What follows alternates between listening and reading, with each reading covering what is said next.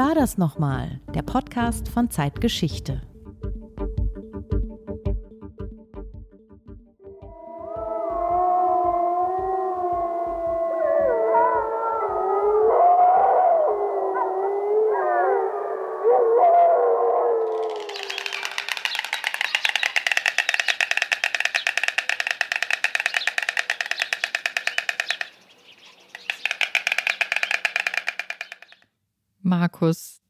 Tiergeräusche? Ich dachte, wir sprechen heute über Kant. Ja, die haben was mit Kant zu tun. Ich habe ein paar Geräusche mitgebracht aus dem Ostpreußischen Landesmuseum in Lüneburg. Und zwar, möchtest du raten, von welchen Tieren? Ich glaube, da habe ich nicht so gute Chancen. Probier's mal. Babywölfe? Ja, der Wolf war das erste, richtig, Wolfsgeheul. Und das zweite, das Klappern, könnten. Klapperschlangen? Klapperstangen. Nein, Klapper Klapperstörche. Klapperstörche sein, richtig. Beide Geräusche kommen aus Ostpreußen oder sind Tiere, sollen Tiere illustrieren, die in Ostpreußen gelebt haben. Und von denen werden die Besucherinnen und Besucher im Ostpreußischen Landesmuseum in Lüneburg auch begrüßt. Ostpreußisches Landesmuseum? Aber es geht doch um Kant heute. Was haben denn die Tiere jetzt mit Kant zu tun? Naja, Kant war kein Tier, lebte aber auch in Ostpreußen oder vielmehr in seiner Hauptstadt Königsberg. Die gibt es heute nicht mehr. An ihrer Stelle steht die russische Stadt Kaliningrad. Und insgesamt ist nicht mehr so viel übrig von der Heimat des großen Philosophen Immanuel Kant, um die es heute in unserer Podcast-Folge gehen wird. Aber das, was es noch gibt, darüber wollen wir heute reden.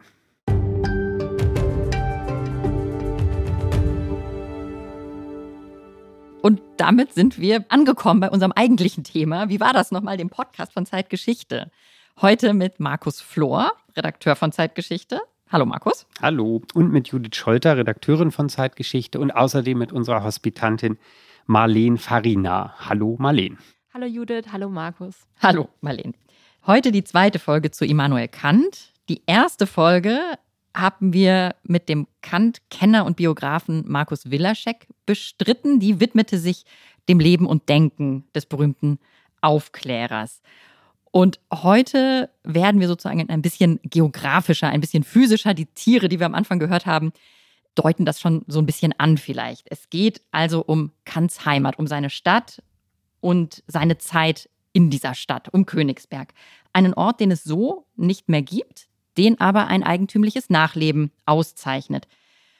Und auch in unserer aktuellen Ausgabe, kleiner Transparenzhinweis, geht es natürlich um Kant, also aktuelle Ausgabe des Magazins Zeitgeschichte. Da schreibt der Germanist Jürgen Wertheimer über Kants Privatleben. Unser Kollege Alexander Kammern widmet sich der Frage, wie preußisch Kant eigentlich war. Darüber werden wir heute auch noch ein bisschen sprechen. Zum Beispiel auch, wie sein Verhältnis zu Friedrich dem Großen eigentlich aussah. Und da fangen wir heute einfach an. Markus, du hast dich auf die Suche nach Spuren gemacht und bist fündig geworden, nach Spuren Königsberg. Aber dorthin bist du natürlich nicht gereist. Das ist nicht mehr so einfach möglich dieser Tage. Du hast aber trotzdem was gefunden und zwar in Lüneburg ausgerechnet.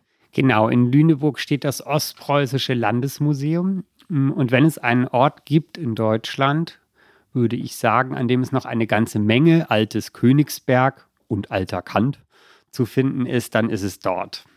Man muss schon ein bisschen suchen in Lüneburg, in der Altstadt von Lüneburg, nach diesem Museum. Da ist ja das bekannte Rathaus und der äh, tolle Markt, der noch sehr mittelalterlich aussieht, viele Kirchen.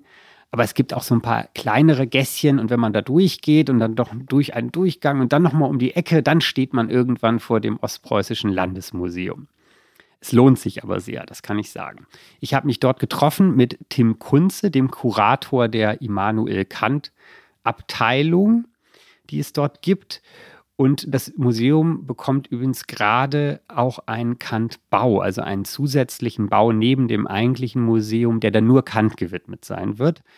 Und den äh, bestückt oder den plant eben Tim Kunze auch. Und er hat mich aber durch das aktuelle Museum geführt auf den Spuren Kants. Da gibt es natürlich viele Spuren von Kant. Es wird übrigens wohl das erste Kant-Museum auf deutschem Boden sein, also nur Kant gewidmete Museum. Also noch ein Grund mehr nach Lüneburg zu fahren, diese sehr schöne Stadt hier ganz in der Nähe von Hamburg. Von dir, Marleen, hören wir nachher einiges über die etwas spätere Geschichte Königsbergs, nämlich zu Beginn des 20. Jahrhunderts. Wir hören, was im Ersten Weltkrieg dort passierte und dann auch im Zweiten Weltkrieg. Und mit unserem Kollegen Michael Thumann haben wir über Kaliningrad gesprochen. So heißt die Stadt heute. Da sind wir dann also in der Zeit der Sowjetunion, in der Zeit der Wende und auch in der Gegenwart unter Putin. Aber nun, auf nach Königsberg in Kants Heimatstadt. Markus, wo liegt oder wo lag diese Stadt eigentlich? Ja, zuerst ein Blick auf die Karte. Im Podcast immer schwierig, man sieht ja nichts. Darum beschreibe ich es jetzt ein bisschen. Königsberg lag, Kaliningrad liegt heute in einer Bucht der Ostsee. Ich würde sagen, an ihrem östlichen Ufer. Im Grunde genau gegenüber von Danzig. Nach Berlin sind es etwa 500 Kilometer Luftlinie. Das ist schon eine ganze Ecke. Etwa so weit wie nach Wien zum Beispiel, nur eben in eine ganz andere Richtung. Gegründet wurde die Stadt im 13. Jahrhundert, 1256, 58 sind die Daten, die dafür angegeben werden. Und zwar dort, das ist jetzt ein Zitat aus der Literatur, wo die samländischen Höhen zum Pregel abfallen. Was sind die samländischen Höhen? Samland ist die große Halbinsel, auf der Königsberg liegt, die da in die Ostsee reinragt. Und der Pregel ist ein Fluss, der aus diesem etwas hügeligen Gebiet dann eben in die Ostsee oder erstmal ins frische Haff fließt und von da aus dann in die Ostsee weiter. Okay, also eine sehr alte Stadt, ähm, im 13. Jahrhundert gegründet. 750 Jahre alt geworden schon, ja. Genau. Wir springen jetzt aber ins 18. Jahrhundert, also in die Zeit Kants. Wir lassen sozusagen die mittelalterliche Geschichte ein bisschen außen vor. Das wird vielleicht nochmal irgendwann in einer anderen Folge Thema sein. Wir gehen ins 18. Jahrhundert, also in die Zeit Kants. Und wollen mal, jetzt einmal würde ich gerne drüber sprechen, wo denn eigentlich dieser Ort in der Geschichte liegt in dieser Zeit. Da fällt einem vielleicht das Jahr 1701 ein, wo in Königsberg eine große Party stattfindet. Jedenfalls hatten wir darüber mal einen Text mit dem schönen Titel Die teuerste Party Preußens in einem unserer Hefte. Da wurde eine Krönung gefeiert. Markus, hol uns mal ins Bild. Was ist da passiert? Eine Selbstkrönung sogar, das macht sie noch besonders. Da setzt sich Friedrich III. von Brandenburg, der Kurfürst von Brandenburg, die Königskrone von Preußen selbst auf den Kopf. Das ist ein wichtiger Moment in der Geschichte Preußens, man könnte vielleicht sogar sagen Deutschlands, äh, Brandenburgs. Denn damit werden die beiden Teile dessen, was wir als Preußen heute kennen, zusammengefügt. Also das Zentrum der Macht, Preußen, Berlin-Potsdam und das Preußen, was den Namen gibt, das Herzogtum an der Ostsee. Das habe ich ja eben geografisch versucht zu verorten. Da kommt der Name eigentlich her. Und diese beiden Beide Gebiete, hatten den gleichen Herrscher ja irgendwie, ne? nämlich Friedrich äh, den Dritten, den Kurfürst von Brandenburg, der sich selbst krönt zum König von Preußen. Das ging nur außerhalb des Alten Reiches, also des Heiligen Römischen Reiches deutscher Nation, zu dem ja Brandenburg dann gehörte. Denn innerhalb dieses Reiches war es nicht möglich, zum König aufzusteigen. Es musste also außerhalb des, des Reiches stattfinden. Und das ist ein bisschen auch ein politischer Trick des Kurfürsten von Brandenburg, denn da kann er eine Königswürde kriegen. Aber jetzt hast du gerade gesagt, zum König von Preußen. Ist es nicht so, dass er gar nicht König von Preußen wurde, sondern das ist jetzt, mag jetzt spitzfindig klingen, aber eigentlich nur König in Preußen? Ja, das ist nicht spitzfindig, ist völlig richtig. Er darf sich nur König in Preußen in dem Moment nennen, denn ein Teil von Preußen gehört nicht zu dem Gebiet, das er beherrscht, sondern zu Polen und es wäre eine Affront gegen Polen gewesen, in dem Moment sich zum König von Preußen zu äh, krönen. Das kann erst später Friedrich II. dann von sich behaupten, nach gewissen Eroberungskriegen. Also in Königsberg findet diese Selbstkrönung statt. Da wird also äh, wirklich eine neue Macht, eine europäische spätere Großmacht aus der Taufe gehoben. Das ist aber auch der Beginn einer besonderen, ja, geistigen Periode in Preußen. Magst du uns das mal kurz skizzieren, was da eigentlich passiert? Es ist das 18. Jahrhundert. 1701 ist ja der Beginn des 18. Jahrhunderts und das 18. Jahrhundert wird das Königsberger Jahrhundert. Das klingt bedeutsam. Was ist ja, das denn? Tim Kunze hat mir auch gesagt, das sei vielleicht ein Begriff, den vor allem Enthusiasten, Königsberg-Enthusiasten benutzen, aber man findet ihn durchaus.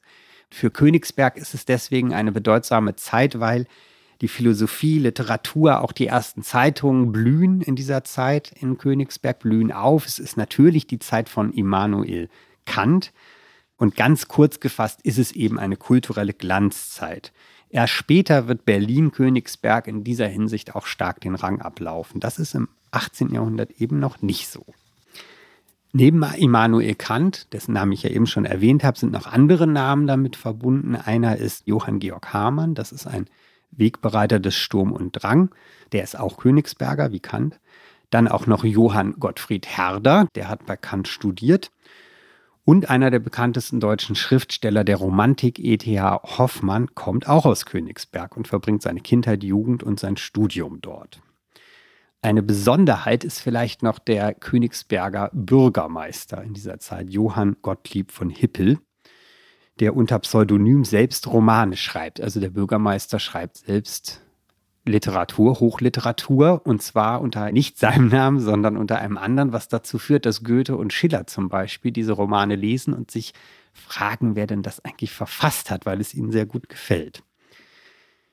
Besonders wichtig in diesem Jahrhundert sind die 1770er, 80er und 90er Jahre. Also kommen wir wieder zu Kant, oder? Ja, kommen wir wieder zu Kant. Das ist die, eben die zweite Hälfte des Jahrhunderts und da eben vor allem diese Jahrzehnte. Denn in der Zeit veröffentlicht Kant seine drei großen Kritiken und es passieren auch noch viele andere Dinge in der Stadt. Ein Punkt, an dem sich das alles kristallisiert und so ein bisschen zusammen verdichtet, könnte man sagen, sind die berühmten Tischgesellschaften von Kant, die ja auch in der äh, Kunst festgehalten sind und anderswo. Und über diese Tischgesellschaften versteht man auch, es geht hier um einen Kreis von Intellektuellen und Künstlern, die sich zusammenfinden. Und dadurch entsteht halt so eine ganz bestimmte Liaison, eine Szene, würde man heute vielleicht sagen, die eben dieses Königsberger Jahrhundert ausmacht. Also Tischgesellschaften sind regelmäßige Treffen von bestimmten Männern, die sich dann da austauschen. Ja, Männern. Meistens mag, wahrscheinlich. War wohl auch mal eine Frau dabei, aber äh, ja, mhm. richtig. Was dieser geistige Aufbruch, das Königsberger Jahrhundert, jetzt habe ich es oft genug gesagt, für Königsberg und auch für Preußen bedeutet hat, das umreißt jetzt aber für uns mal Tim Kunze, der Kurator im Ostpreußischen Landesmuseum. Eine Besonderheit Königsbergs ist es, E.T. Hoffmann nennt das das Paradies der Sonderlinge, dass man dort eben sehr ab von den normalen Konventionen äh, denken und leben kann, weil es nicht so stark auffällt. Also Aufklärer sind nicht so an Berlin, an den Hof gebunden, sondern können mehr oder weniger in den freien Raum hineindenken. Und dadurch, dass Königsberg ein relativ abgeschlossener Bereich ist, dass die Leute, die dort als Intellektuelle sind, auch oft jahrzehntelang miteinander Kontakt haben, baut sich so eine Eigenständigkeit auch noch mehr auf. Ein Paradies der Sonderlinge lag also an der Küste Ostpreußens und da entsteht jetzt ganz viel Aufklärung. Ja, das kann auf den ersten Blick überraschen. Königsberg ist ja eine Stadt, die auch sehr geprägt ist vom Pietismus, vom pietistisch-religiösen Milieu. Und das ist ein Hintergrund, mit dem Kant auch aufwächst. Seine Mutter wird da vor allem ähm, angeführt als Einfluss, als pietistischer Einfluss. Er geht dann aber eben auch auf eine Schule, die genau so gedacht ist, das Collegium Fredericianum. Eine Schule, die eigentlich nach dem Vorbild der Frankischen Stiftung in Halle konzipiert ist, also der Institution für den Pietismus in Preußen. Das ist der Hintergrund von Kant und das prägt Königsberg auch ganz stark aber Freigeist, Liberalität und Aufklärung dann eben auch. Und das klingt ja irgendwie eher unpreußisch im ersten Moment. Ist es aber nicht. Das habe ich im Museum nämlich auch gesagt und Tim Kunze hat das dann aber gleich eingefangen, dass das ein Irrglaube ist. Da hören wir jetzt auch rein. Ja, aber ich würde sagen, dass das gar nicht unpreußisch ist. Das zeigt sich auch bei Friedrich II. schon, dass es durchaus miteinander einhergehen kann. Das muss kein Gegensatz sein. Und gerade Kant wollte diese Dinge ja vereinen. Auf der einen Seite Pflicht, auf der anderen Seite Autonomie. Das ist für ihn kein Gegensatz. Ich glaube, Preußen des 19. Jahrhunderts steht ja auch für beides. Also wir betrachten es heute vielleicht als weniger fortschrittlich, weil es nicht demokratisch war. Aber wenn man sich die faktischen Dinge anguckt, die passiert sind, dann ist Preußen ja keineswegs in jeder Hinsicht rückschrittlich gewesen. Wir dürfen nicht mit dieser wilhelminischen Brille quasi auf die ganze Geschichte davor gucken.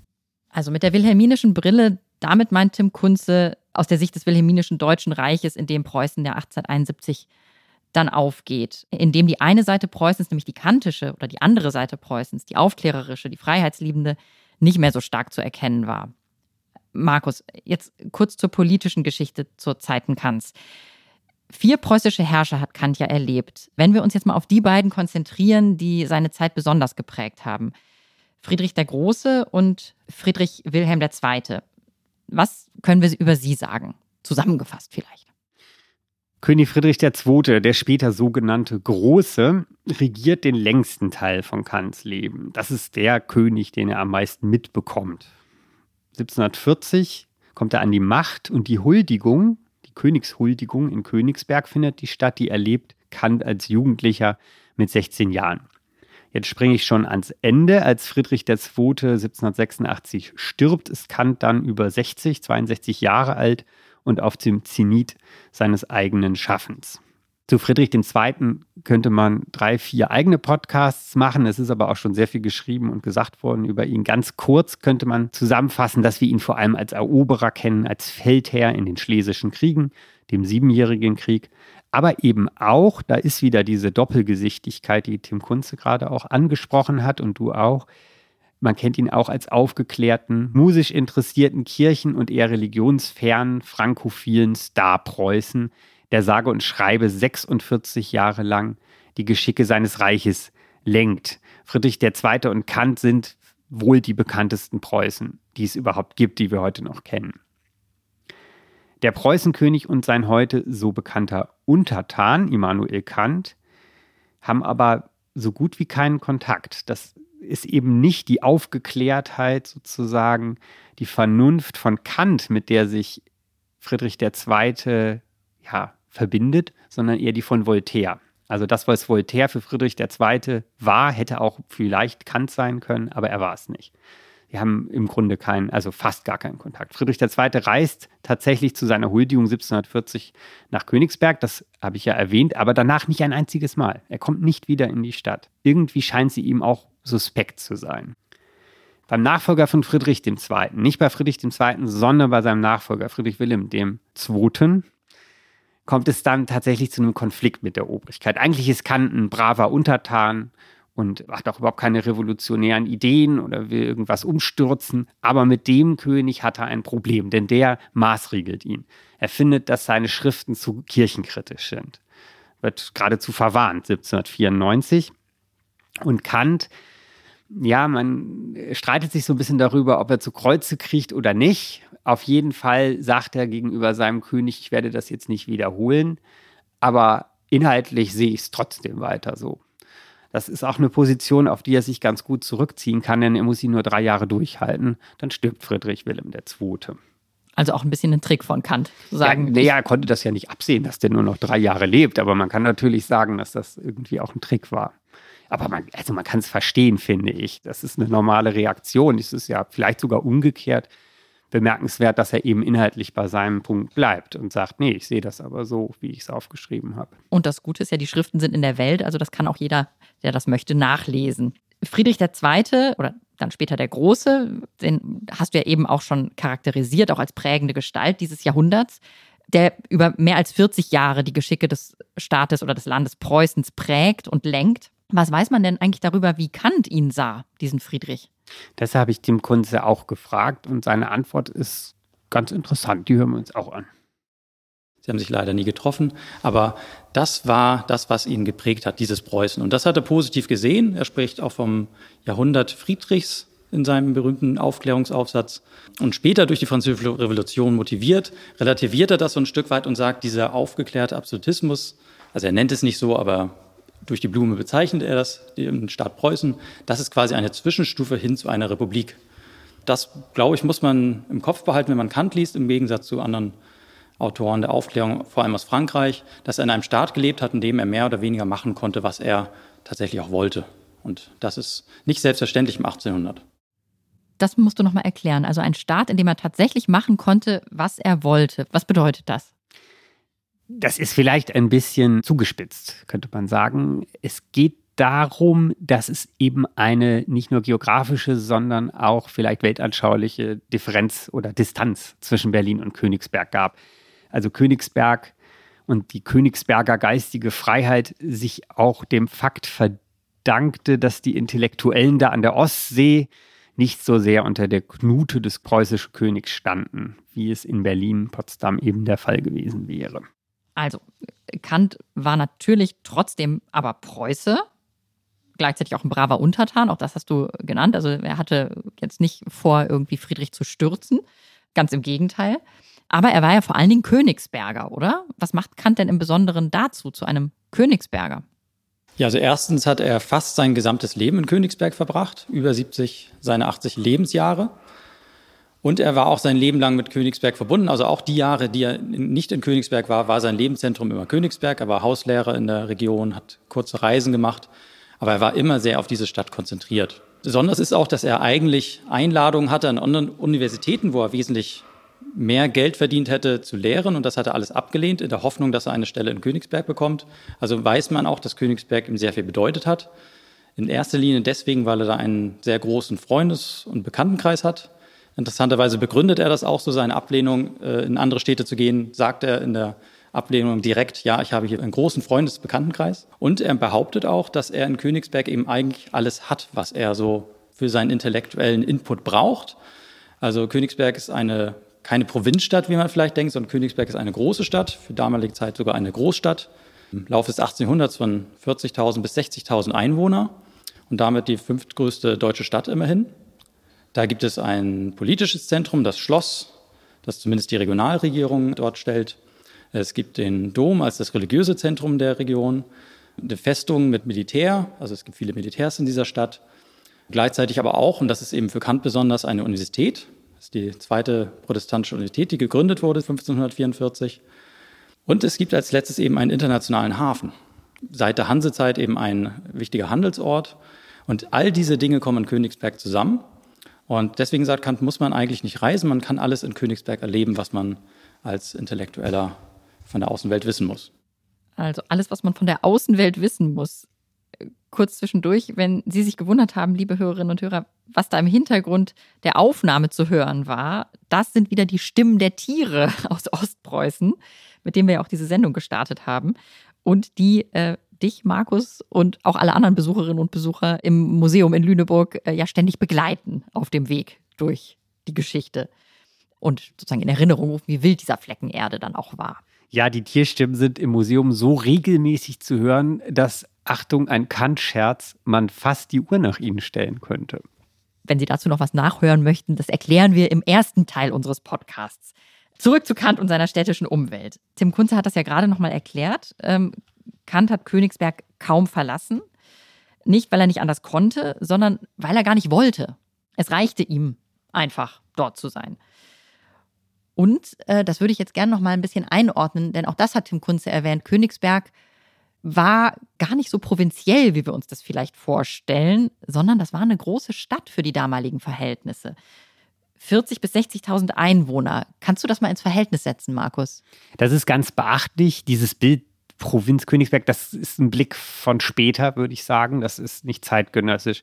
Ein paar Zahlen zum Vergleich, die ich rausgesucht habe. Hamburg also unsere Heimatstadt hier hat damals nur leicht mehr Einwohner. 1755 ist jetzt damals, also das Jahr, auf das ich eingehen möchte. Hamburg hat da 75.000 Einwohner. Das ist zwar ein bisschen größer als Königsberg, aber eben auch nicht viel. Und Stockholm zum Beispiel, die schwedische Hauptstadt, ist von ganz ähnlicher Größe wie Königsberg um 1755, also etwa 50.000 Menschen. Und zum Beispiel Königsbergs direkter Nachbar und auch durchaus Konkurrent Danzig ist zu Kants Zeiten um etwa ein Viertel kleiner als Königsberg und Riga, der Nachbar auf der anderen Seite, auch eine Hauptstadt heute, höchstens halb so groß. Königsberg ist, Tim Kunze hat es ja gesagt, damals die fünftgrößte deutsche Stadt und in Preußen Nummer zwei. Nun hat Kant selbst einmal auf den Punkt gebracht, darauf rekurriert Tim Kunze, glaube ich, auch so ein bisschen eben, hat er darauf rekurriert. Er hat quasi selbst schriftlich niedergelegt, warum er eigentlich seine Heimatstadt niemals verlassen muss. Das ist ja auch so ein Allgemeinplatz, den man gerne über Kant in der Diskussion am Abend in der Kneipe oder so, ja, der hat ja Königsberg nie verlassen. Ja, hat er nicht. Stimmt übrigens nicht ganz. Er ist ja durchaus unterwegs gewesen, war Hauslehrer auf dem Land, also ein bisschen war er außerhalb der Stadt, aber dann doch eben auch nicht so weit. Und er hat einmal niedergelegt in seiner Anthropologie in pragmatischer Hinsicht einer Schrift aus dem Jahr 1796. Da ist er also schon recht alt. Rückblickend hat er da niedergelegt, warum Königsberg für ihn so wichtig war und ist und warum er die Stadt eben auch wirklich nie verlassen müsste eigentlich. Ich zitiere jetzt, Kant schreibt also, eine große Stadt, der Mittelpunkt eines Reiches, eine Stadt, die eine Universität und dabei noch die Lage zum Seehandel hat, eine Stadt, welche mit angrenzenden, entlegenen Ländern von verschiedenen Sprachen und Sitten einen Verkehr begünstigt, eine solche Stadt wie etwa Königsberg am Pregelflusse, kann schon für einen schicklichen Platz zur Erweiterung sowohl der Menschenkenntnis als auch der Weltkenntnis genommen werden, wo diese auch ohne zu reisen erworben werden kann. Ich finde das ganz großartig. Weltkenntnis auch ohne zu reisen. Also was er meint ist, hier kommen verschiedene Sprachen, Gebräuche, Verkehrsströme an. All das trifft man in Königsberg. Man hat die Möglichkeit, in Austausch zu treten, auch ohne die Stadt zu verlassen. Und davon profitiert Kant ganz eindeutig. Vor allen Dingen auch davon, dass Königsberg eine Handelsstadt ist. Genau. Dieser Satz ist natürlich ein echter Kant. Viele Einschübe, es ist sogar was gekürzt gewesen. Er ist also im Original noch länger. Und man merkt, in welche Windung er da denkt. Aber du hast vollkommen recht, was sozusagen die Fußnoten, die gedanklichen dieses Satzes sind. Das sind die Einflüsse, die sich bei ihm irgendwie bindeln, im, mit den, in Form der Menschen, mit denen er zu tun hat der Einflüsse, die in der Stadt auf ihn einströmen und die er aber eben auch bei sich zu Hause tatsächlich versammelt. Es ist ihm gegönnt, die alle bei sich zu bündeln. Und das können wir heute noch erkennen in einem Gemälde oder entdecken in einem Gemälde, das eben diese besondere Königsberger Mischung in einem Motiv eigentlich einfängt und auf den Punkt bringt. Wenn man sich das Bild anguckt im ersten Moment mit den Augen eines Menschen aus dem Jahr 2024, dann scheint das vielleicht nicht so. Aber wenn man da genauer hinguckt, dann ist es eben doch alles da. Ich spreche von dem Gemälde Kants Tischgesellschaft. Und Tim Kunze hat mir erläutert, warum gerade dieses Bild, gerade dieses Gemälde so eine einzigartige Quelle für genau dieses Thema ist. Ja, auf diesem Bild sehen wir Kant mit einigen Freunden an seinem Essenstisch. Kant hatte einen, im Alter einen sehr geregelten Alltag. Um 1 Uhr lud er ein zu einem Mittagsessen, das über mehrere Stunden sich hinzog. Da waren meist so zwei bis vier Leute eingeladen. Auf diesem Bild sieht man allerdings acht Leute. Das hängt damit zusammen, dass dieses Bild 100 Jahre später entstanden ist und eine etwas geschönte Version dieses kantischen Tagesrituals zeigt. Auf der linken Seite sieht man den Diener etwas ab. Das ist kein Zufall, das ist auch wilhelminisches Denken. Und dann am Esstisch Kant mit einigen seiner besten Freunde. Da sehen wir unter anderem hier den Bürgermeister Hippel, ein sehr interessanter Mensch, war eben großer Bürgermeister, hat in, mit aufklärischer Form Königsberg modernisiert. Dann haben wir einen ähm, Naturwissenschaftler Hagen, wir haben einen anderen Philosophen, hier Hamann.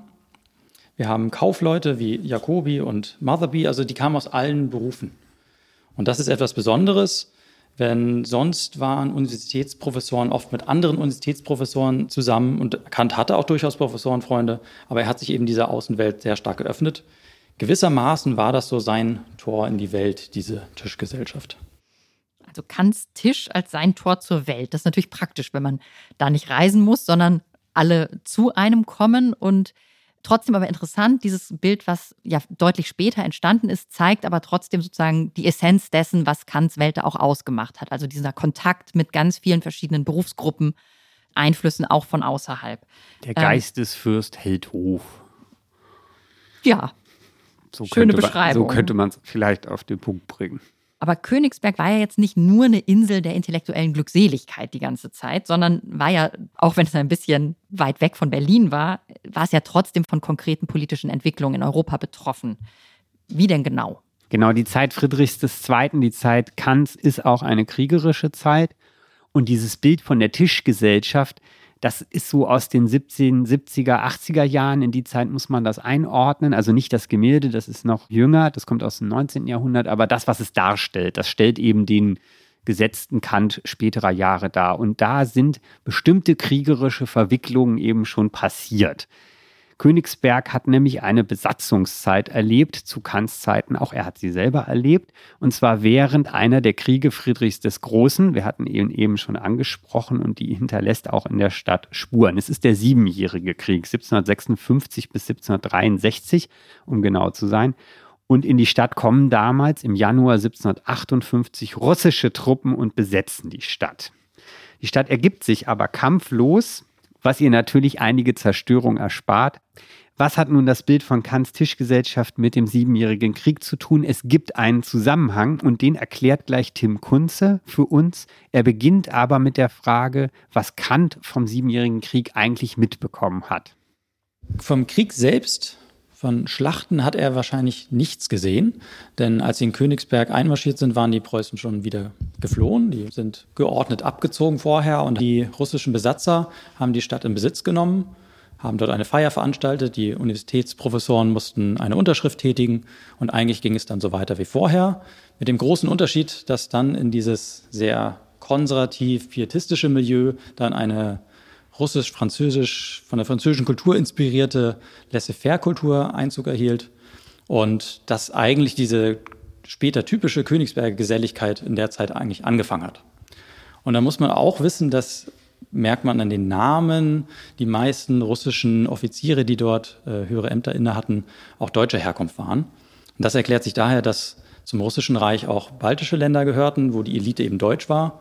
Diese Deutschbalten haben dann auf Deutsch äh, Konversation betrieben, haben deutsche Geschichte zu Frauen in Königsberg geschrieben. Also das war keineswegs eine Besatzung von außen. So fühlte es sich nicht an. Aber das betrachtet man natürlich auch im Nachhinein so, weil dann eben nach viereinhalb Jahren Besatzung das wieder zurück nach Preußen ging. So war das ein kleines Intermezzo, das zumindest die Kultur Königsberg eher gefördert hat. Die Kultur in Königsberg, Gedichte auf Königsberger Frauen. Also nochmal kurze Zusammenfassung. Königsberg ist ein Ort für relativ liberalen Gedankenaustausch und beteiligt an der Schaffung dieser Atmosphäre waren ausgerechnet auch die russischen, schrägstrich balten deutschen Offiziere, die die Stadt vier Jahre lang geprägt haben. Das ist aus heutiger Sicht ähm, ja kaum vorstellbar. Ja, das klingt im Jahr 2024 irgendwie erstmal ziemlich befremdlich. Aber es ergibt sich in diesen Jahren der russischen Besatzung deutlich die für Königsberg durchaus positive Konstellation, die ja für die folgenden Jahrzehnte, wir haben es schon angesprochen, wichtig ist und sie prägt und im Grunde dem gesamten benachbarten Baltikum eingeschrieben ist. Man liegt irgendwie dazwischen. Zu Zeiten von Kants Geburt ist Königsberg noch umschlossen von Polen. Doch die Kriege des Jahrhunderts und die Teilung Polens als Kriegsbeute zwischen Preußen, Russland und Habsburg bringen die russische Grenze immer näher an Königsberg heran. Berlin dagegen ist ziemlich weit weg. Von dort wird man zwar regiert, aber 500 Kilometer Luftlinie, wir haben es schon angesprochen. Ganz nah ist dagegen eben das Baltikum und es beginnt im Grunde gleich nördlich der Stadt. Und da ein kurzer, wirklich sehr kurzer Rückblick. Seit dem frühen Mittelalter wird diese Gegend nämlich beherrscht von Deutschen, zeitweise auch von Dänen und Schweden. Von den Nachkommen der Missionare und Kreuzritter, die das Land erobert, missioniert, unterworfen und unter sich aufgeteilt haben. So entsteht da im Norden des Baltikums eben die baltendeutsche Oberschicht, die Tim Kunze ja auch erwähnt hat. Und die schlägt sich eben auch in den Rängen der russischen Armee wieder. Also da kommen diese äh, Namen her. Ne? Das sind baldendeutsche Gutsbesitzer, Kleinfürsten sozusagen. Kurz vor Kants Geburt im Jahr 1724, drei Jahre zuvor, 1721, hat sich das russische Zarenreich dann einen großen Teil dieses Gebietes, über das ich gerade gesprochen habe, nördlich von Königsberg, einverleibt. Zweiter nordischer Krieg, für die, die es nachgucken wollen und eben auch Königsberg 1758 bis 62, die Besatzungszeit. Das muss man in den Zusammenhang durchaus auch stellen. Und wissen wir, was Kant darüber dachte? Tja, was er dachte, wissen wir nicht so richtig, weil auf uns keine Aufzeichnungen gekommen sind, wie man so schön sagt, die klar sagen würden, Kant findet die Besatzung so oder so das ist bisher nicht gefunden worden oder es gibt es nicht. Aber es ist ganz sicher so, dass russische Soldaten und baldendeutsche Offiziere, also Mitglieder der Armee, die die Stadt besetzt halten, in seinen Vorlesungen auftauchen und bei ihm Philosophie hören. Manchmal in manchen Büchern, zum Beispiel in dem wirklich sehr lesenswerten Buch von Jürgen Mantei, einem Schriftsteller, über Königsberg, Königsberg Geschichte einer Weltbürgerrepublik heißt das, ist zu lesen, dass Königsberg sogar für einige Zeit im Grunde die zweitwichtigste Universität des ganzen Zarenreiches ist. Das mag auch ein bisschen eine Zuspitzung sein, aber dass die Leute in seiner Vorlesung gesessen haben, das ist wohl gesichert. Auf dem Schloss von Königsberg werden in dieser Zeit, der Besatzungszeit, da sind wir immer noch Feste gegeben, das hat Herr Kunze eben auch schon angedeutet, die den Glanz des Petersburger oder sogar des Pariser Hofes verströmen. Was Rang und Namen hatte, war dabei und ja, vielleicht ja auch Kant. Auch darüber sind keine Dokumente auf uns gekommen, aber es ist zumindest denkbar. Womöglich. Ob er nach seinem 40. Lebensjahr noch an Partys teilgenommen hat, weiß ich nicht. Aber ähm, wir wissen ja aus seiner jüngeren Zeit, dass er durchaus in den Salons unterwegs war und Billard gespielt hat. Das stimmt. Hat sich so seinen Lebensunterhalt verdient. Der Siebenjährige Krieg endet 1763. Die Zarin ist im Jahr zuvor gestorben und der neue Zar, Peter, schließt Frieden mit Preußen und zieht dann die Truppen aus Königsberg ab. Genau, im März 1763 ist die Besatzung endgültig beendet, aber sie hinterlässt Spuren, gar nicht so sehr Spuren in Form von zerstörten Gebäuden. Es hat ja keine Kriegshandlung gegeben, aber die Königsberger haben nun eine Alternative zum streng preußischen Reglement kennengelernt. Jürgen Mantei, ich zitiere ihn noch einmal, schreibt in seinem Buch, dass in den baltischen Landen insgesamt damals ein erhebliches Gewährenlassen Usus ist. Ein Gewährenlassen. Was bedeutete denn die Besatzungszeit für das Verhältnis des großen Friedrich zur Stadt da im Osten seines Reiches. Ja, Friedrich II. soll den Königsbergern gerade diese Zeit und ihr Verhalten während der russischen Besatzung sehr übel genommen haben und auch deswegen wohl nie wieder diese Stadt besucht haben. Man spricht sogar von einem gewissen Groll, den er gegen Königsberg entwickelt hat. Das liest man so in der Literatur, vielleicht passt es aber auch einfach zu gut. Die zweite Hälfte des 18. Jahrhunderts ist dann aber ja die große Zeit dieser Königsberger Aufklärung. Ne? Also Kant veröffentlicht ja von 1781 an seine drei Kritiken und wird zu dem Star-Philosophen, den wir noch heute kennen. Er lebt von 1789 an aus der Ferne die Französische Revolution, die ihn ja auch begeistert, auch wenn er selber nie Revolution machen wollte. Und 1804 stirbt er. Die nächste Besatzung Königsbergs erlebt er also gar nicht mehr mit. Kant erlebt noch mit, wie der Furor der französischen Eroberung Europa in Atem hält. Also die Koalitionskriege, über die spreche ich auch die napoleonischen Kriege. Französische Truppen erobern damals ja Europa von Westen her und die alten Reiche stellen sich dagegen, unter anderem Preußen. Zwei Jahre nach Kants Tod im Jahr 1806, Kant stirbt 1804, verlieren die Preußen in Jena und Auerstedt gegen die Franzosen, werden vernichtend geschlagen. Napoleon zieht in Berlin ein und das preußische Königspaar Luise und Friedrich Wilhelm der, ja mittlerweile ist es der dritte, fliehen nach Königsberg an den Rand des Reiches, von den Franzosen weggelaufen, könnte man auch sagen, doch die Franzosen kommen hinterher. Wieder wird die Stadt kampflos übergeben und das Königspaar muss weiterfliehen, dieses Mal nach Memel. Königsberg erlebt eine kurze, aber nicht eben erfreuliche französische Besatzung. Die wird ganz anders gesehen als die russische vorher tatsächlich.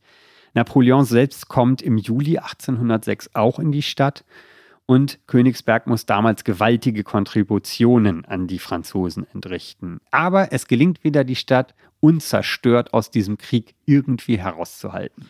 Und endet mit dieser Besatzung dann auch das Königsberger Jahrhundert? Ja, es endet, indem die Personen, die es getragen haben, sterben. Also deswegen würde man eben den Tod Kants 1804 wahrscheinlich das letzte Ende, aber er hat die meisten überlebt. Da würde man wahrscheinlich das Ende setzen, aber nicht unbedingt das Ende der Wirkung. Denn die Wirkung dieses Königsberger Jahrhunderts, die geht dann vor allem ein in die preußischen Reformen und dann auch in den Liberalismus des 19. Jahrhunderts. Da ist Kant dann eben eine Quelle. Genauso wichtig aber für die Zeitgenossen auch Christian Jakob Kraus, ein Kollege von Kant an der Philosophischen Fakultät, ähm, auch ein Schüler und ehemals auch ein sehr guter Freund. Der bringt das Ganze, was Kant so abstrakt macht, nochmal ins Praktischere hinein. Der hat sich auch mit Statistik beschäftigt. Einer der ersten, der sich auch mit Adam Smith beschäftigt, also mit der Wirtschaftsliberalität. Und dieser Kant-Kontext und Kraus, der dann äh, in den preußischen Reformen quasi Niederschlag erhält. Also so etwas wie die Abschaffung der Leibeigenschaft, Gewerbefreiheit, das sind Gedanken, die sich bei Kraus eben finden und bei Kant ideologisch schon vorgearbeitet sind. Okay, also Königsbergs wichtige Rolle betont Tim Kunze dafür die sogenannten preußischen Reformen, diese Versuche, Preußen angesichts seiner Unterlegenheit Frankreichs gegenüber wieder neu zu ordnen oder eigentlich fast neu zu erfinden. Auch da ist Königsberg also irgendwie dran beteiligt. Ja, nicht nur beteiligt. Wichtige Impulse gehen von Königsberg aus. Die französische Besatzung, die dauerte 39 Tage im Sommer 1806. Danach sind sie weg die Stadt wird dann eben zum Zentrum der preußischen Reformer. Also das kennt man ja so ein bisschen, Hardenberg von Stein, Humboldt. Die sind aber tatsächlich zu diesem Zeitpunkt, sammeln die sich geradezu in äh, äh Königsberg wie in einem Bienenstock, könnte man vielleicht sagen, schwirren dann aus und versuchen, Preußen wieder zu modernisieren, auf Vordermann zu bringen, gegen die französischen Eroberer in Stellung zu bringen. Ich darf noch ein kleines Zitat anfügen. Die Aufklärung hatte den Boden der Stadt gelockert. Gemeint ist hier Königsberg. Die Saat Kants ging auf, schreibt der Germanist Klaus Garber in einem anderen sehr lesenswerten Buch über die Stadt. Die Bücher werden wir in die Shownotes der Sendung schreiben, dann können Sie, liebe Hörerinnen und Hörer, die selber auch noch nachlesen. Königsberg ist damals Preußens oder sei Preußens letzte Heimstatt und Hoffnung gewesen, auch Klaus Garber. Napoleon scheitert im Winter 1812 bei Moskau. Die französischen Truppen ziehen sich zurück und schließlich ermöglichen die preußischen Reformen ja auch tatsächlich den angestrebten Erfolg. Denn 1813 verliert Napoleon die sogenannte Völkerschlacht bei Leipzig gegen eben dieses Preußen und seine Verbündeten. Und 1815, der Vollständigkeit halber, wird dann sozusagen die alte Ordnung auf dem Wiener Kongress wiederhergestellt, das Europa der Fürsten. Wie geht es denn weiter mit Königsberg? Ja, die Stadt bleibt in den folgenden Jahrzehnten, eigentlich das gesamte 19. Jahrhundert über, aus Sicht der Berliner, also der herrschenden Berliner Fürsten, der Hohenzollern, ein widerständiges Nest, also ein etwas seltsames Städtchen am Rande des Reiches. Von Königsberger Zuständen ist da öfter die Rede. Das ist ein Schlagwort, das da fällt. Also es ist so ein bisschen ein Dorn im Auge. Man weiß nicht so recht, wie man damit umgehen soll. Königsberg ist in dieser Zeit auch so etwas, was man den Workshop Deutschlands oder Preußens nennen kann. Hier wird also die Gesellschafts- und Staatsform der Zukunft entworfen. Es wird übrigens auch eine Zeitungsstadt in dieser Zeit, also zu einem Hauptort der kritischen Presse in Deutschland. Aber zu einem Hauptort der 1848er Revolution wird es eher nicht, oder? Warum? Gab es denn in Königsberg keine Demokraten? Doch, die gab es absolut. Der demokratische Aufbruch wird durchaus von bekannten Königsbergern getragen. Ein Beispiel ist der jüdische Paulskirchenabgeordnete Johann Jacobi, ein Königsberger. Es ist aber so, dass die Adressaten, also die gegen deren Regime aufgestanden wird im demokratischen Aufbruch. Die sitzen ja in Berlin oder in den kleinen und großen Fürstenhäusern des Alten Reiches. Königsberg ist aber eine Stadtgesellschaft. Der Monarch sitzt eben in Berlin. 1701, Selbstkrönung und ist 500 Kilometer entfernt. Also das genau. leuchtet mir jetzt total ein. Das ist wirklich dann diese Abgeschiedenheit, die dann da auch den Unterschied macht. Genau, die auf der einen Seite das liberale Klima begünstigte und auf der anderen Seite in dem Moment, in dem es sozusagen zum Schwur kommt, da fehlt so ein bisschen der Gegner, könnte vielleicht sagen, der, könnte man vielleicht sagen, der sitzt halt einfach woanders. Die gesamte Entwicklung in der zweiten Hälfte des 19. Jahrhunderts lässt Königsberg darum eigentlich so ein bisschen immer weiter an den Rand rücken. Der angesprochene Jacobi sitzt eben auch in Frankfurt am Main in der Paulskirchenversammlung und tritt in Berlin dem König entgegen mit einer Delegation der Demokraten, aber nicht in Königsberg. Dort werden die politischen Kämpfe dieser Jahre eben nicht ausgetragen. Man könnte vielleicht vereinfachtend sagen, weil es nun in Berlin oder auch im Süden Deutschlands und in Frankfurt und in Mainz ganz besonders zum demokratischen Aufbruch kommt zur Revolution, verschieben sich die Konfliktlinien und der Fokus geht einfach weg von Königsberg. Die Stadt selbst bleibt sich im Grunde aber treu und ist auch im 1871 dann gegründeten Deutschen Kaiserreich ein Hort der, was, wie sollte es anders sein, Bismarck-Gegner und des Liberalismus aber das alte Königsberg, also der alte Krönungsort von 1701, der gerät langsam in Vergessenheit. Vielleicht wird Königsberg jetzt dann wirklich Provinz. Wir springen ein bisschen vorwärts, sozusagen über das Wilhelminische Kaiserreich hinweg oder an sein Ende, nämlich an den Vorabend und in den Ersten Weltkrieg hinein. Mit der Mobilisierung der Streitkräfte ging im Deutschen Reich damals ja auch eine ja, sogenannte geistige Mobilisierung einher. Und mit der hast du, Marleen, Marleen ist unsere Hospitantin, nochmal herzlich willkommen, dich beschäftigt. Marlene, man griff bei dieser Mobilisierung ja auch auf Kant zurück, oder? Ja, genau. Auch die Professoren an Kants alter Universität der Albertina unterzeichnen eine reichsweite Erklärung der deutschen Hochschullehrer und bekennen sich so zu einer geistigen Kriegsmobilisierung, zum Ideenkampf, wie es hieß, gegen den Feind und für die Stimmung im Reich. Und in dem Zuge ermahnt zum Beispiel 1917 noch der Prorektor Johannes Hansen seine Studenten sich gemäß eines kantischen Pflichtgebotes für den Vaterländischen Hilfsdienst einzusetzen. Vor allem erscheinen in diesen Jahren aber auch viele Publikationen zu Kants Friedensschrift, also dem berühmten Text zum ewigen Frieden. Kants Schrift wird nun häufig patriotisch ausgelegt, um für die deutsche Nation eine kulturell aufgeklärte Vorreiterrolle zu beanspruchen. Es hatte schon ab den 1860er Jahren in der Fachphilosophie eine Bewegung zurück zu Kant gegeben, die Neokantianer. Man kann sich jetzt also an Kants neu gewonnener Strahlkraft bedienen, um die deutsche Nation und auch ihr Handeln im Krieg als zivilisiert darzustellen gerade im Kontrast zum vermeintlich grausamen dargestellten Feind, dem Russen oder Franzosen. Das Ende des Ersten Weltkriegs, also dann der Friedensvertrag schließlich von Versailles, der bedeutet für Kants Heimatstadt Königsberg einen tiefen Einschnitt. Kannst du den noch mal ein bisschen erläutern? Ja, das Deutsche Reich verliert Gebiete im Osten, unter anderem Westpreußen. Um Danzig wird dann ein Korridor eingerichtet, der sogenannte polnische Korridor. Ostpreußen mit Königsberg gehört dann weiter zum Deutschen Reich, ist aber räumlich 1920 abgetrennt. Und 1924 dann, da sind wir mitten in der Weimarer Republik, richtet die Stadt zu Kants 200. Geburtstag eine große Feier aus. Die bis heute bestehende Grabstätte Kants am Königsberger Dom wird eingeweiht. Der Ton ist jetzt ein anderer. Das zeigt sich zum Beispiel in der Festrede des Theologen Adolf von Harnack. Er erinnert an eine Mahnung Kants. Der Menschheit würde es in eure Hand gegeben, bewahre sie. Das war ein Zitat aus dieser genau, Zeit. Ja. Genau, da sind wir also mitten in der Weimarer Republik. Du hattest es gesagt, man bezieht sich weiterhin auf Kant, also der ist, bleibt irgendwie wichtig als Identifikationsfigur. Wie sieht es denn politisch zu diesen Weimarer Zeiten in Königsberg aus? Lange wählte man in Königsberg mehrheitlich sozialdemokratisch, also noch Anfang des 20. Jahrhunderts. Das ändert sich gegen Ende der 20er Jahre, auch in Königsberg, auch aufgrund wirtschaftlicher Krisen. Und im November 1932 erreicht die NSDAP hier knapp 40 Prozent der Stimmen. Vom widerständigen Königsberg ist nun nicht mehr viel übrig. Kant bleibt tatsächlich auch für die Nationalsozialisten ein Bezugspunkt. 1938 lässt das NS-Regime zum Beispiel das nahegelegene ostpreußische Dorf Jutschen, in dem Kant drei Jahre als Hauslehrer gearbeitet hatte, in Kanthausen umbenennen. Also auch die Nationalsozialisten instrumentalisieren Kant ja, die Nationalsozialisten instrumentalisierten auch Kant, um deutlich herauszustreichen, dass Ostpreußen eine deutsche Provinz war.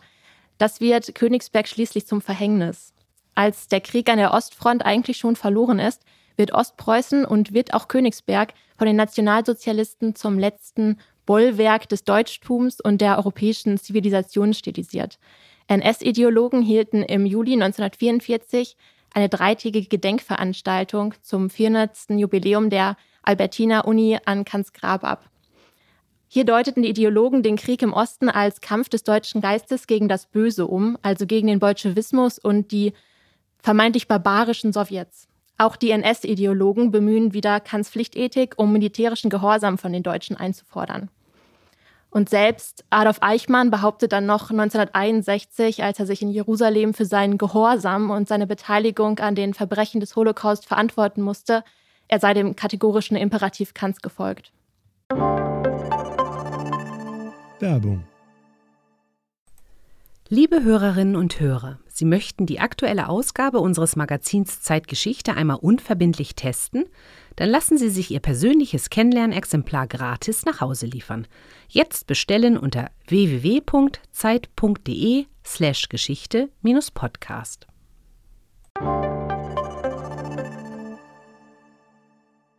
Am Ende des Zweiten Weltkrieges, Ende August 1944, fliegen britische Piloten Luftangriffe auf die Stadt die sich ja bislang aus allen Kriegen sozusagen unversehrt hatte retten können, ist das falsche Wort, die unversehrt herausgekommen war.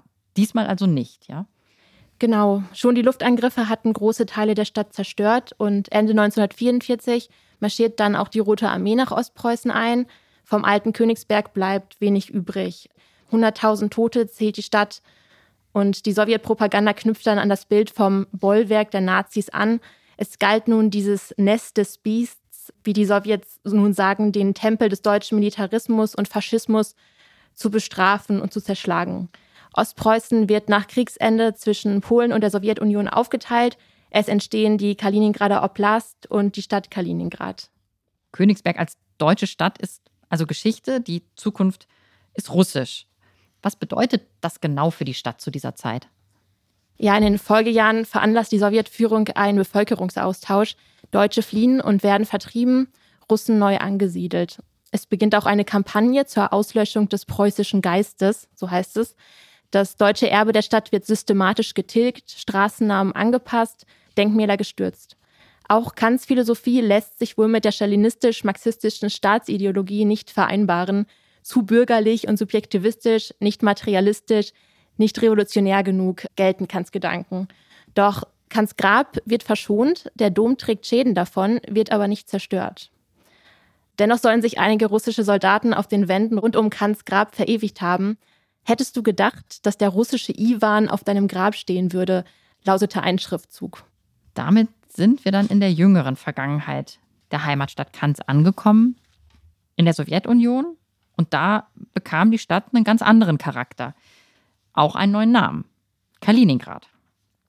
Und unser Kollege Michael Thumann, wir kennen ihn schon aus einigen Podcasts, Russland-Korrespondent der Zeit, der hat in Moskau studiert und Kaliningrad schon häufig besucht. Auch Ende vergangenen Jahres ist er noch einmal dort gewesen. Und darüber habt ihr euch vor unserer Sendung unterhalten, Markus. Genau, und das Erste, was ich von ihm wissen wollte, war natürlich, ob er sich eigentlich noch an seinen, ja natürlich, aber das war das Erste, was ich von ihm wissen wollte. War, weißt du eigentlich noch, Michael, wann dein erster Besuch in Kaliningrad war? Ich war das erste Mal in Kaliningrad in den 1990er Jahren, als ich zum ersten Mal für die Zeit Korrespondent war in Moskau.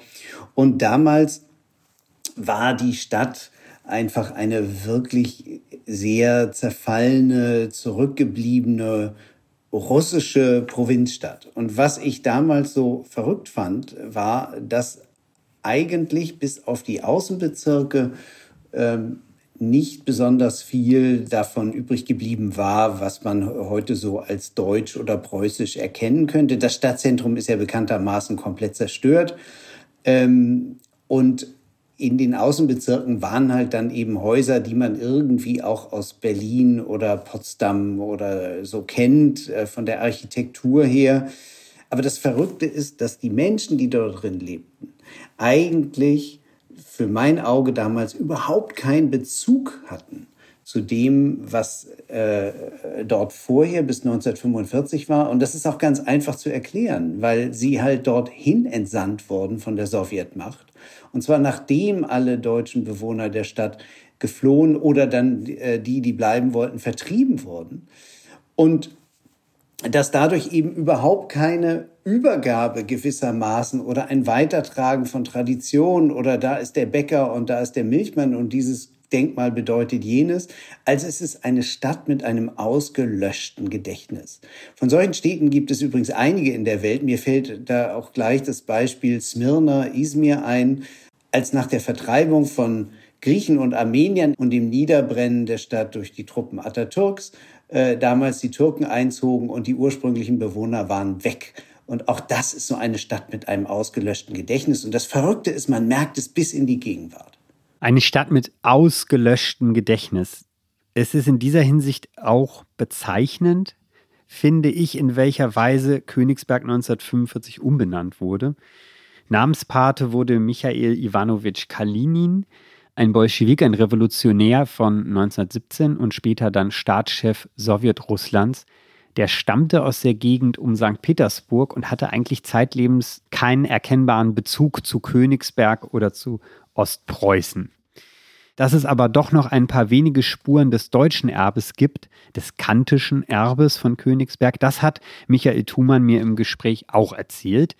Er hat darüber auch vor ein paar Wochen einen wirklich sehr lesenswerten Artikel in der Zeit geschrieben, den wir auch in den Show Notes verlinken natürlich. Und diese Spuren, die haben unter anderem auch mit unserer Zeitung, mit unserem Verlag, mit der Zeit zu tun und der damaligen Chefredakteurin in der Nachkriegszeit Marion Gräfin Dönhoff. Die stammte aus der Nähe von Königsberg, aber von dieser wirklich engen Verbindung der Zeit zu Königsberg, Kaliningrad, kann Michael Thumann wirklich viel besser erzählen als ich und darum tut er das jetzt. Also ich würde das zunächst mal nennen, das Denkmal Kants vor der Universität, der Baltischen Universität, äh, die den Namen Kant trägt heute. Und dieses Denkmal hat damals die äh, Gräfin Dönhoff angestoßen. Sie war 1989 das erste Mal seit ihrer Flucht, ihrer erzwungenen Flucht aus Ostpreußen wieder dort. Und sie hat ausfindig gemacht einen Abguss der verschollenen Statue Kants. Eine Statue, die der Bildhauer Daniel Rauch damals entworfen hat und die war einfach weg. So, und sie hat dann nach diesem Abguss eine Replik herstellen lassen und das hat sie aus ihren eigenen Geldern. Sie hat aber auch damals, ich erinnere mich noch, einen Aufruf in der Zeit gestartet. Also es kam dann auch Geld von außen und das Ganze weit über 100.000 Mark damals. Daraus konnte die Statue neu gegossen werden. Eine zweite wichtige Hinterlassenschaft des Engagements der Zeitstiftung ist das Dach des Kaliningrader Doms. Der war damals ja ausgebombt, vollkommen zerfallen und es gab auch Pläne, ihn abzureißen. Und da ging damals die Zeitstiftung und natürlich auch mit starker Inspiration der Gräfin Dönhoff natürlich, aber auch äh, von Zeitredakteuren der Stiftung selbst äh, rein und sagte, wir wollen diesen Dom retten, indem wir halt zunächst mal einfach nur ein Dach wieder draufsetzen, damit es nicht ständig reinregnen kann und durch Regen, Schnee und Eis äh, die Gemäuer von innen aufgebrochen werden und der Dom damit im Grunde irreparabel verloren wäre. Und äh, dieses Dach legte damals dann auch den Nukleus dafür, dass heute wieder der Dom in alter Pracht strahlt, auch mit einer schönen alten in Potsdam nachgebauten Orgel Insoweit war das Dach letztendlich die Initiative, die dafür gesorgt hat, dass es heute noch diesen Dom in Kaliningrad gibt. Also die Kant-Statue, die Michael da gerade angesprochen hat, ist also in den 90ern neu gegossen worden. Aber im November 2018, vor gut fünf Jahren also, bereits unter Putin, musste dieser neu gegossene Kant nun damit leben, dass ihm jemand einen rosanen Farbbeutel vor den Latz geworfen hat. Dieses Bild ging damals auch über den Nachrichtenticker. Und Michael Thumann erklärt für uns noch einmal, was damals genau los war, warum Kant so verunstaltet wurde ging um einen konkreten Streit, nämlich den, welchen Namen der Flughafen der Stadt bekommen äh, solle. Und ähm, es gab dann eine nicht autorisierte, nicht offizielle Umfrage, die ganz klar machte, dass eine Mehrheit der Bevölkerung wohl für Kant wäre als Namensgeber für den neuen Flughafen. Und das rückte den Mann natürlich in den, ins Rampenlicht. Und wo trifft man heute in Kaliningrad Kant? Natürlich vor der Universität an der Statue. Da haben sich dann einige Gegner des Namens Kant für den Flughafen offenbar dran abgearbeitet. Man hat es nie richtig aufgeklärt. Auf jeden Fall merkte man, dass einfach vor allem aus dem nationalistisch, russisch-nationalistischen Lager offenbar viele daran Anstoß nahmen. Und der Flughafen heißt heute auch anders, nämlich nach dem kleinen Vorort von Kaliningrad, Chrabrovo. Das hieß früher in Ostpreußen Powunden und ähm, ja, insoweit ein Name, den ich mir selber immer aufschreiben muss, weil man ihn so schnell vergisst. Weil man ihn so schnell vergisst. Es gibt ein zweites Bild aus der jüngeren Vergangenheit, das mit Kant, Kaliningrad, Königsberg und mit dem Umgang mit der Geschichte zu tun hat.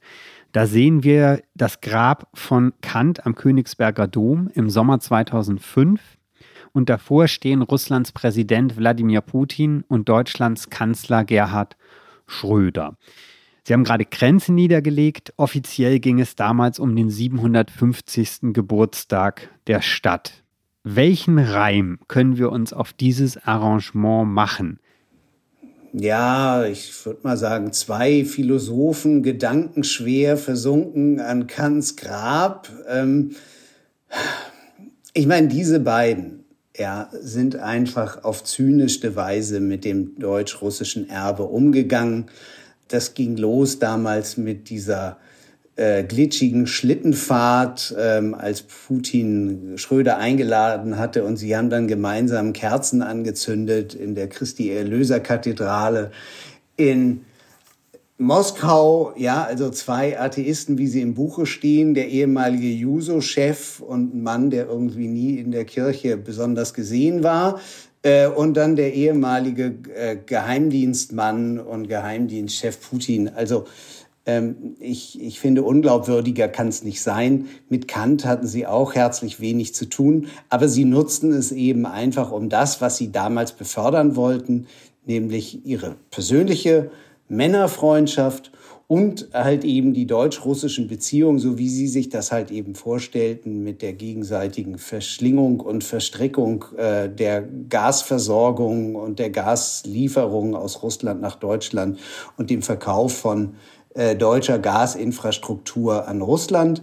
Ähm, das äh, war so, waren sozusagen die glorifizierenden Symbolbilder drumherum, während man hintenrum die großen Geschäfte machte.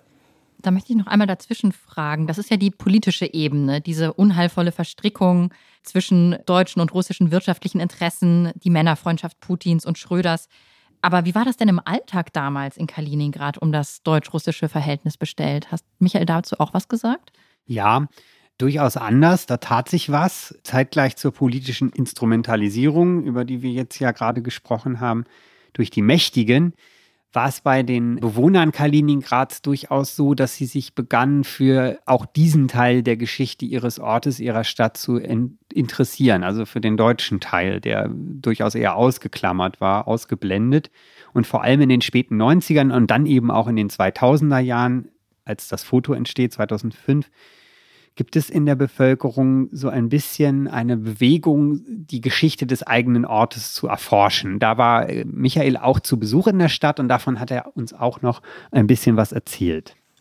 Es gab tatsächlich im Gegensatz zur Sowjetzeit im postsowjetischen Russland eine Art Rückbesinnung darauf. Irgendwann wurde es, das merkte ich bei einem späteren Besuch in den 2000ern, dass man eben dieses verschüttete deutsche Erbe plötzlich wiederentdeckte und halt schaute, was ist denn hier noch im Keller? Und da waren irgendwelche Inschriften. Ich war damals Mitte der 2000er in einer Bar in Kaliningrad, wo sie halt eben einfach aus deutschen Überbleibseln, ob das Nummernschilder waren von Kfz oder ob das alte Töpfe und Tassen waren, man hat sich dann einfach so ein bisschen damit geschmückt. Das waren halt Antiquitäten gewissermaßen wo man anfing, eine Art von lokaler Identität zu entwickeln, zumal es sich ja auch unter der russischen Bevölkerung, die kam ja aus allen Teilen der ehemaligen Sowjetunion, wurden da ja gewissermaßen hinentsandt und sind dann halt geblieben. Der Vater war Offizier der baltischen Flotte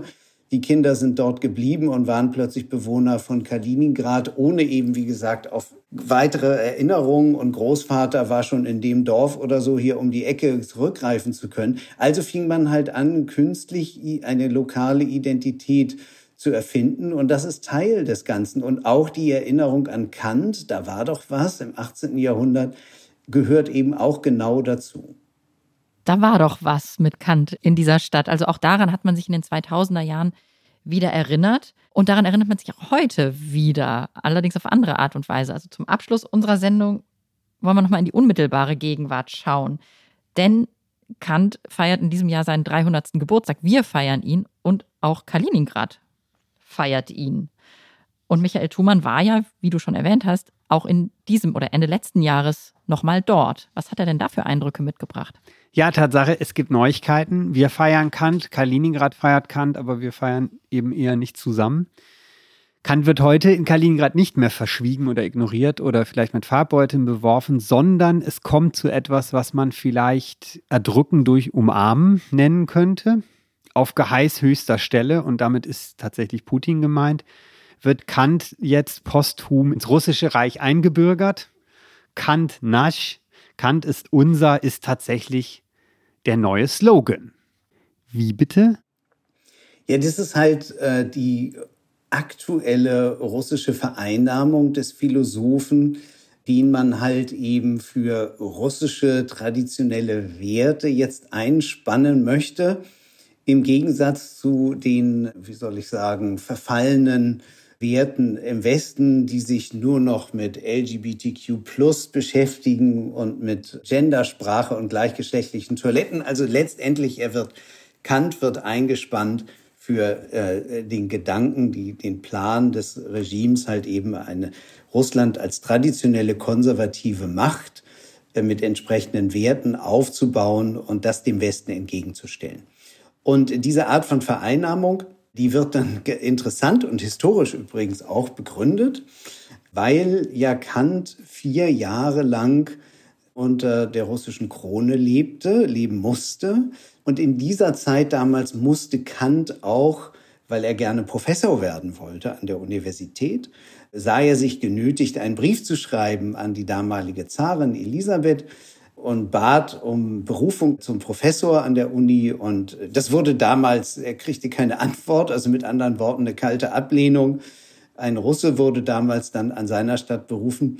Trotzdem bezieht man sich heute gerne darauf und sagt, ja, der Kant, der war ja Russe damals. Und deshalb ist er halt heute noch Russe und deshalb ist er unser. Tatsächlich wurde Kant dann erst Professor, nachdem die Russen wieder abgezogen waren. Ja, da kommt ja alles zusammen. Unsere ganze Sendung in einem wunderbaren Kreis. Der Siebenjährige Krieg muss für Russlands Propaganda herhalten. Kant, der Königsberger, der jahrzehntelang vielleicht eher wie eine Art Staatenloser wirkte, wird jetzt zwangsweise eingebürgert. Sein 300. Geburtstag in Kaliningrad könnte aber vielleicht eine recht einsame Angelegenheit werden. Wladimir Putin hat allerdings gerade per Dekret veranlasst, dass Kants Geburtstag gebührend zu feiern sei. Im April 2024 soll es eine große Konferenz in Kaliningrad geben. Was, und damit kommen wir dann wirklich zum Ende, ist denn eigentlich davon zu erwarten? Warum wendet sich Putin Kant zu? Nochmal Michael Thumann. Putin war jetzt jüngst gerade selbst in Kaliningrad und hat sich dort mit äh, Studenten an der Kant-Universität getroffen. Und da kam dann auch der klassische aufklärerische Satz von Kant zur Sprache, habe den Mut, dich deines Verstandes zu bedienen. Ein Student fragte Putin, was er denn davon halte. Und das ist eigentlich eine ziemlich gefährliche Frage in Russland, weil sich seines eigenen Verstandes zu bedienen und mit diesem dann auch mal auf die Regierung zu schauen, ist ja gerade das, was gerade nicht so gefragt ist in Russland. Man stanzt ja gerne vor, was der Verstand für einen selbst auszuspucken hat. Und insoweit hat Putin dann zunächst mal gesagt zu diesem Satz, dass der Westen ja heute die äh, Thesen von Kants vergessen würde und äh, Werte vertreten würde, äh, die ganz anders seien als die, die Kant vertreten habe. Und dann nochmal angesprochen auf die Frage, was meint er denn nun zu dem Satz, habe Mut, dich deines eigenen Verstandes zu bedienen? Da eierte er dann noch so ein bisschen rum und sagte am Ende, ja, und auch Länder haben natürlich einen Verstand und insoweit Russland habe seine Interessen und er wolle dafür sorgen, dass Russland seine Interessen verteidige. Auf diesen sehr schlichten putinschen Satz reduzierte der Präsident dann selber die Kantschen Aussagen. Und da würde ich sagen, zur Kant, zu der großen Kant-Konferenz gesprochen, dann mal viel Spaß mit äh, dieser präsidentiellen Vorgabe. Länder haben einen Verstand und dann der Wahlspruch der Aufklärung in einem Atemzug mit angeblichen Interessen Russlands heute. Das verspricht ja ein Feuerwerk an neuen Gedanken. Ich glaube auch. Es ist ja nicht das erste Mal in der Geschichte, dass jemand versucht, sich Kant ideologisch zurechtzubiegen. Das fiel aber meist auf den zurück, der da bog und nicht auf Kant. Damit sind wir am Ende. Wer sich wirklich seine eigenen Gedanken zu Kant machen möchte, dem sei die erste Folge unseres Podcasts zu Immanuel Kant nochmal ans Herz gelegt. Darin sprechen wir mit dem Philosophen Markus Willaschek über das Denken und das Leben des Königsbergers, über Kant. Außerdem bietet auch die aktuelle Ausgabe unseres Magazins Zeitgeschichte ganz viel zu Leben und Wirken des Philosophen. 120 Seiten nur zu Kant. Sie bekommen es im Zeitschriftenhandel oder können es im Zeitshop bestellen. Eine Sache vielleicht noch in den Informationen zu dieser Sendung. Ich hatte schon erwähnt, finden Sie, liebe Hörerinnen und Hörer, einige Hinweise auf die Ausstellung und Bücher, die wir erwähnt haben. Und das sind gute Möglichkeiten, nachdem Sie den Podcast gehört haben und unser Heft gelesen haben, sich noch weiter zu informieren. Vielleicht ist ja auch eine Reise nach Lüneburg geplant oder anderswohin in diesem Kant-Jahr. In der kommenden Folge unseres Podcasts wird es dann um das Jahr 1949 gehen, um das Grundgesetz und die Gründung der beiden deutschen Staaten. Zeitgeschichte gibt es auch auf Instagram und Facebook. Schauen Sie gerne vorbei. Und Sie erreichen uns über zeitgeschichte.zeit.de. Bis zum nächsten Mal. Auf Wiederhören. Tschüss.